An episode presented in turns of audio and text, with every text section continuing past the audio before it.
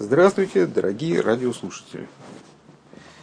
Э, я уже писал в Твиттере, в Фейсбуке, э, что 7 числа с Божьей помощью я убываю из города и пробуду на даче примерно месяц. Э, мне бы очень хотелось в этом году, то есть мне хотелось этого каждый год, но до дела как-то не доходило. Хотелось бы в этом году на время своего пребывания за городом э, уроки не прекращать, по крайней мере, утренние занятия. Э, что будет с другими уроками, посмотрим, как сложится.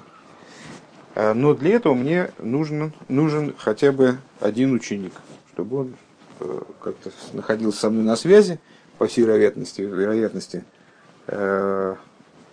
связь будет осуществляться при помощи скайпа. Если можно, я немножко отстал от технологий, если можно в скайпе сделать конференцию для нескольких человек, будет несколько желающих, замечательно. Э, но вот по меньшей мере один ученик мне нужен, потому что в пространство я почему-то говорить так и не научился. В пустое пространство. Э, ни в Твиттере, ни в Фейсбуке пока никто никак не откликнулся на эту, на эту просьбу.